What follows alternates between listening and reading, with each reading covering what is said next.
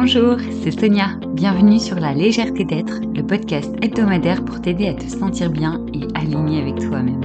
Je suis coach professionnel certifié et praticienne en Ayurveda. Je suis passionnée par le développement personnel et la corrélation du corps et de l'esprit. Je délivre ici mes travaux et recherches ainsi que des exercices faciles, astuces et inspirations pour te rebooster. C'est parti, bonne écoute. La compulsion est définie comme une force intérieure par laquelle un sujet est amené à accomplir certains actes à laquelle il ne peut résister sans angoisse, à différencier des TOC qui là sont des troubles obsessionnels compulsifs.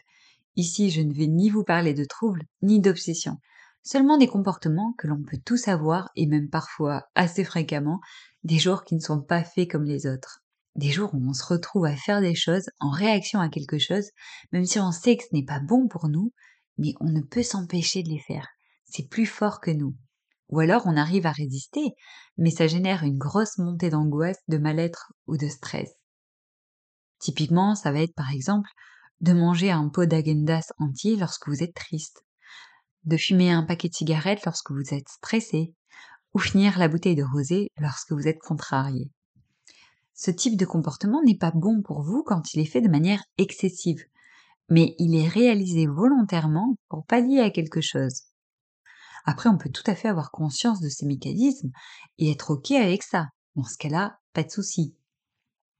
Par contre, si vous vous rendez compte de ces mécanismes, mais que vous ne le vivez pas bien, que vous aimeriez changer ces comportements compulsifs, qu'ils vous rendent malade ou malheureux, là, ça peut valoir le coup de se pencher dessus. Alors, quand on parle de force intérieure qui nous pousse à faire quelque chose, comme vu dans la définition au début du podcast, on parle en réalité des émotions. La première question à se poser est donc quelle émotion essayez-vous d'atténuer, de calmer en agissant comme cela? Un fait véridique est que quand ça ne va pas, que vous ressentez du mal-être vis-à-vis de quelque chose, pointer cette chose-là du doigt, la remarquer et l'accueillir permet de diminuer drastiquement cette émotion. Par contre, plus vous essayez de l'enfouir, de la cacher ou de faire comme si elle n'existait pas, et plus elle va prendre de la force et toquer à toutes les fenêtres intérieures pour vous montrer que si, elle est bien là et elle aimerait bien qu'on l'écoute. Lorsqu'on vit une situation qui nous génère de l'inconfort, du stress, de la contrariété ou toute autre émotion négative, ces comportements compulsifs deviennent des substituts d'équilibre émotionnel car ils sont le moyen le plus simple de trouver du réconfort rapidement en nous envoyant des shoots de dopamine directement à notre cerveau. Et plus on va se sentir mal, plus on va vouloir combler ce vide, calmer cette émotion rapidement. Résultat, on cède à notre excès, on se sent bien un court instant, le temps de la consommation, car après s'être fait un rakiri tout seul, comme un grand, vient le moment de la culpabilité, rajouté aux émotions négatives initiales car on ne les a toujours pas traités, on a juste essayé de les étouffer. Effet cumulatif immédiat, mal-être augmenté, le cercle vicieux recommence et on peut même se surprendre à retourner dans le placard, chercher un truc à boulotter pour calmer cette nouvelle angoisse décuplée. Ce genre de situation arrive parce que dans ces moments-là, vous êtes déconnecté avec votre corps. Vous cherchez à aller mieux émotionnellement, dans votre tête, et votre corps, bah, c'est son problème à lui. Advienne que pourra. Remettre la conscience et l'importance de votre corps dans l'équation est un des leviers pour stopper ces comportements compulsifs qui vous dérangent. Dites-vous que vous nourrissez votre corps volontairement. C'est vous qui choisissez quels aliments ou substances vous allez lui offrir afin de vivre au quotidien et de permettre de se maintenir en bonne santé le plus longtemps possible. Alors, est-ce que vous êtes satisfait de ce que vous lui donnez? Est-ce que vous aidez votre corps à avancer et à être en bonne santé avec tout ce que vous lui fournissez comme type d'aliments ou de substances Ne pensez pas qu'à votre tête, pensez aussi à votre corps. Le fait de penser à aider votre corps peut vous influencer à être plus responsable sur le choix de vos aliments, des substances que vous ingérez, lorsque vous sentez que vous allez repartir en crise émotionnelle compulsive. Et si ce n'est pas suffisant, je vous partage ici un de mes exercices fétiches que j'ai découvert lors de ma formation de coach et qui a été très efficace sur moi. C'est ce qu'on appelle le recadrage en six points. C'est un exercice très connu en programmation neurolinguistique. Le principe est simple, il se fait en six étapes clés. Un conseil, prenez une feuille et notez toutes vos réponses à ces étapes, car sortir cette analyse de votre tête et la mettre sur papier n'a pas le même poids et impact que lorsque ça reste seulement dans votre tête. La première étape, c'est d'identifier le comportement à changer. Quel est l'acte compulsif que vous avez qui est plus fort que vous ou les habitudes que vous avez qui ont des conséquences négatives pour votre bien-être? Pour ma part, un des actes irrationnels que j'avais, c'était de manger du chocolat en excès. Je me faisais carrément des crises de boulimie rien qu'avec ça, à descendre une tablette entière ou un ballotin de chocolat en un soir, jusqu'à m'en rendre malade. Je parle ici d'actes irrationnels car je savais à ce moment-là que ça devenait de la boulimie. J'avais conscience que ce n'était plus un plaisir simple qu'on peut avoir au quotidien lorsqu'on mange un ou deux carrés de chocolat tous les jours, mais plutôt un besoin de combler un vide ou de calmer des émotions négatives.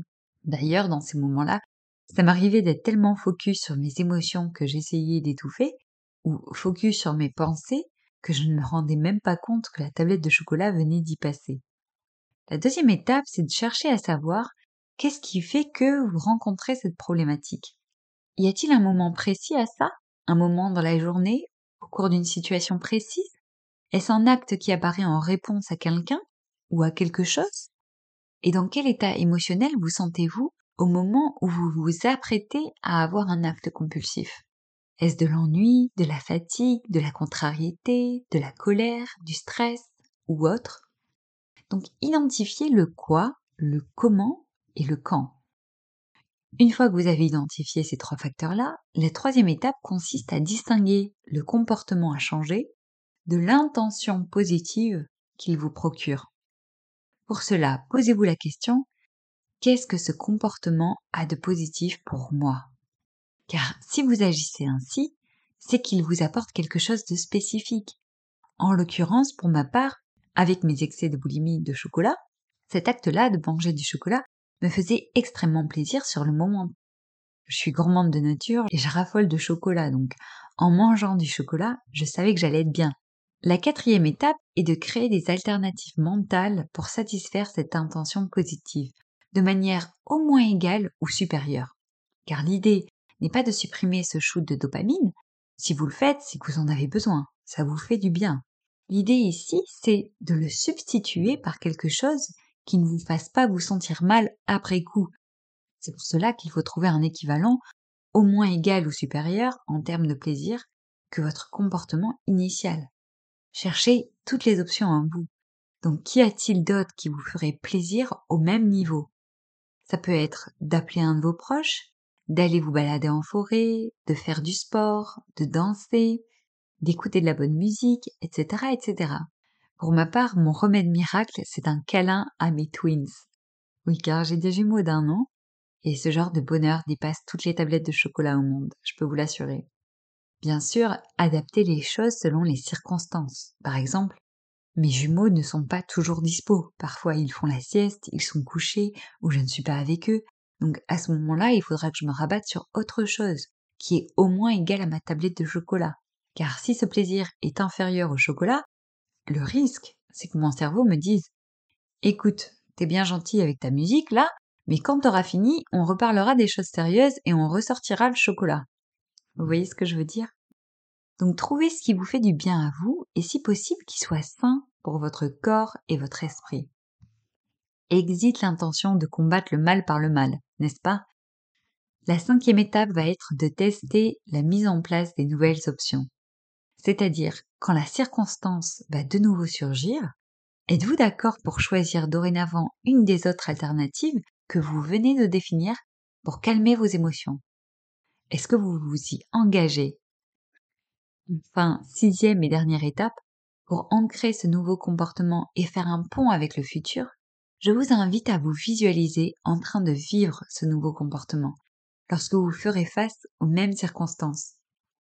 Pour cela, vous pouvez vous référer à l'épisode 8 sur les techniques de visualisation. Vous êtes maintenant armé pour apprendre à stopper vos comportements compulsifs. Et voilà, c'est tout pour aujourd'hui. Merci d'avoir écouté cet épisode. Si ça vous a plu, n'hésitez pas à me laisser 5 étoiles sur Apple Podcast ou sur la plateforme que vous écoutez. N'hésitez pas aussi à le partager autour de vous, à des personnes qui pourraient être intéressées. Vous pouvez également me rejoindre sur Instagram. Mon nom de compte est La légèreté d'être. Je vous y proposerai certains contenus exclusifs. Bonne journée à tous